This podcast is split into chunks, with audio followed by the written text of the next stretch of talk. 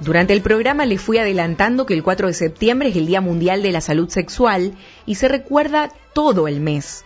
Por ello, hoy nuestra licenciada en psicología, Alicia Caloso, va a desarrollar su columna sobre dicha conmemoración. Buenas tardes, queridos oyentes, ¿cómo están? Hola, Andrés. Bueno, hoy les voy a traer un, un tema que, que es la salud sexual. ¿sí? Hoy les quería contar que septiembre, aparte de ser el mes de la primavera, es el mes de la salud sexual. En realidad, el Día Mundial de la Salud Sexual es tomado el 4 de septiembre, pero tomamos todo el mes en sexología para poder realizar actividades que tengan que ver con esta temática, ¿no? Como lo venimos haciendo todos los sábados, eh, poco a poquito, a través de, nuestra columna Nuestros Dilemas, ¿no? Bueno, les cuento que mm, el Día Mundial de la Salud Sexual particularmente este mes de septiembre, nos da una oportunidad para dialogar acerca de este tema desde una perspectiva integral, como venimos haciendo también todo, ¿no? que incluya no solamente el bienestar físico, sino también aspectos emocionales, mentales y sociales. ¿sí? Les cuento que para la Organización Mundial de la Salud, la mm, salud sexual es definida como un estado de bienestar físico, emocional, mental y social relacionado con la sexualidad, la cual no solamente es ausencia de enfermedad, disfunción o incapacidad. Esto lo pueden buscar en, Google, eso les va a salir, pero es para que comprendan un poquito el tema de la salud sexual. Eh, el concepto de salud sexual requiere un enfoque positivo y respetuoso de la sexualidad y de las relaciones sexuales, como así también la posibilidad de tener experiencias placenteras, seguras, libres de coacción, discriminación y violencia. ¿Qué aparece acá? Aparece el placer, ¿no? Aparece una palabra que eh, muchas veces en, sexualidad aparece el placer, el deseo, como también hablamos sábados anteriores, pero la OMS la integra dentro de lo que es el concepto de salud sexual, ¿sí? Y también como venimos hablando, eh, pero bueno, se los recuerdo, la sexualidad es un aspecto central del ser humano que está presente en toda su vida, ¿sí? Y, abarca diferentes aspectos, como sexo, identidades, género, roles de género, orientación sexual, erotismo, que el erotismo es la capacidad de sentir placer a través de la respuesta sexual, el placer mismo, la intimidad, que tiene que ver con la vinculación afectiva, que es la capacidad de desarrollar y establecer relaciones interpersonales significativas, y la reproducción. La reproductividad es la capacidad de tener hijos, criarlos, eh, incluye sentimientos de maternidad, paternidad, las actitudes que tenemos de paternaje, maternaje, además de actitudes en cuanto al, al desarrollo y la educación. Para que la salud sexual se logre y se mantenga, tenemos que hablar de derechos sexuales. Los derechos sexuales de todas las personas deben ser protegidos, respetados y ejercidos, ¿sí? con total plenitud. ¿Cuáles serían los derechos sexuales? ¿Sí? Existen derechos sexuales reproductivos y no reproductivos. Los derechos sexuales son derechos de todas las personas a tener control respecto de su sexualidad y de su cuerpo, a decidir libre y responsablemente sin verse sujetos a ninguna coerción, como hablábamos, o discriminación o violencia, ¿sí? A tener control nosotros mismos de nuestra propia sexualidad, de nuestro cuerpo, de, de poder ejercerla libremente, sin sin violencia alguna, ¿no?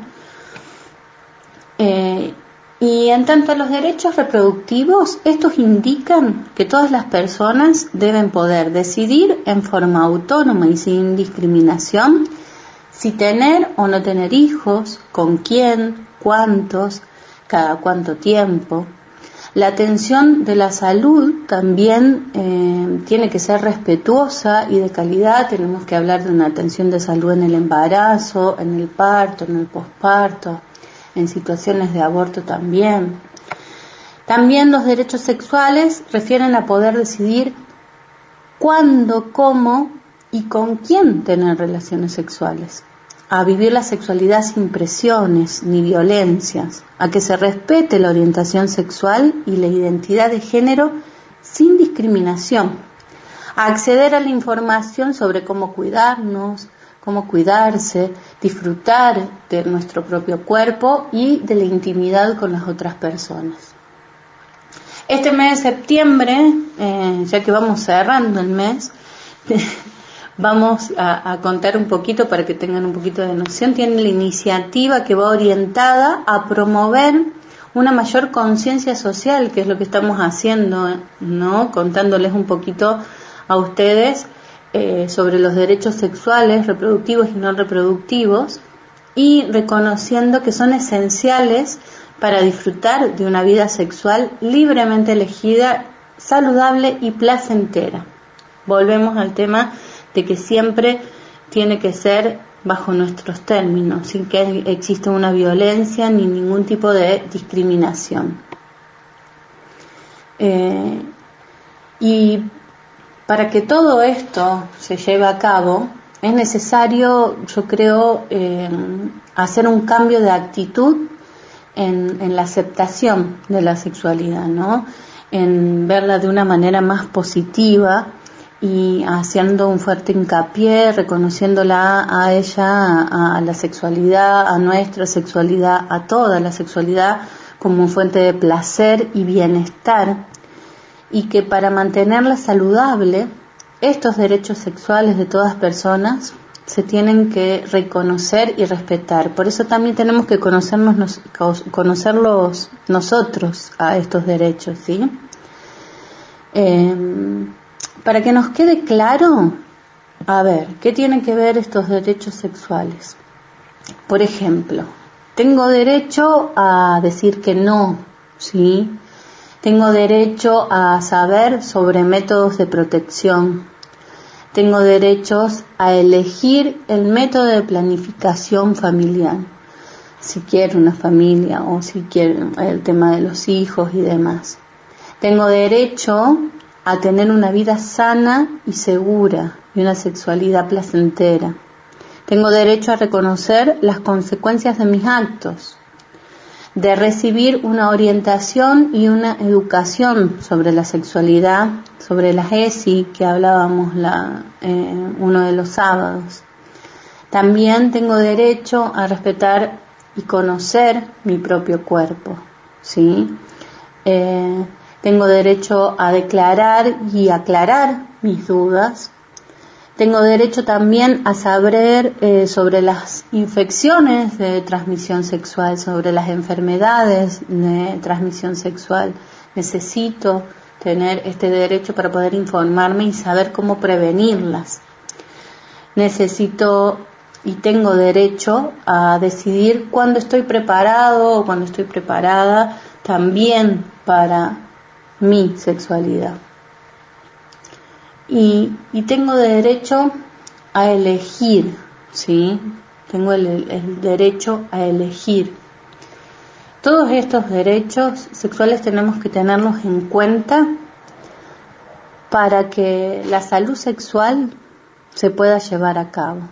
Y para poder vivir una sexualidad saludable es esencial que su práctica sea libre depresiones y violencias. Por eso necesitamos interiorizarme en, cuáles son mis derechos sexuales para poder llevar a cabo también una salud sexual íntegra, ¿sí? Bueno, seguramente eh, les van a quedar muchas cosas dando vuelta porque este es un tema muy amplio.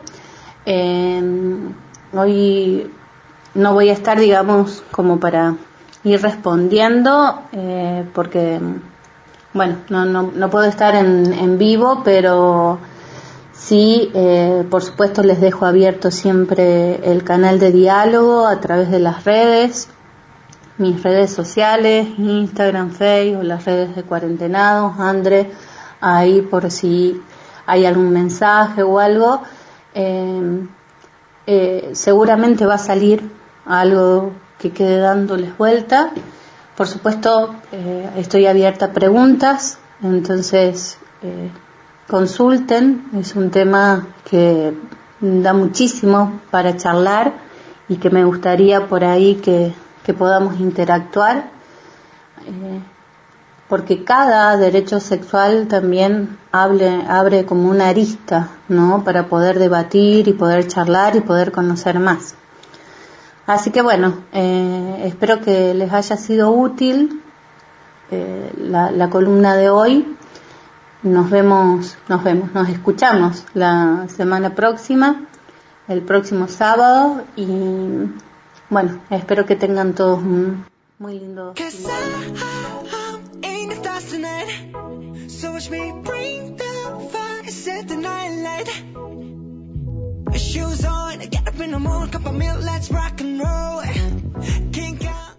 Así pasaba Alicia Caloso en la sección Nuestros Dilemas para explicar y recordar que septiembre es el mes de la salud sexual.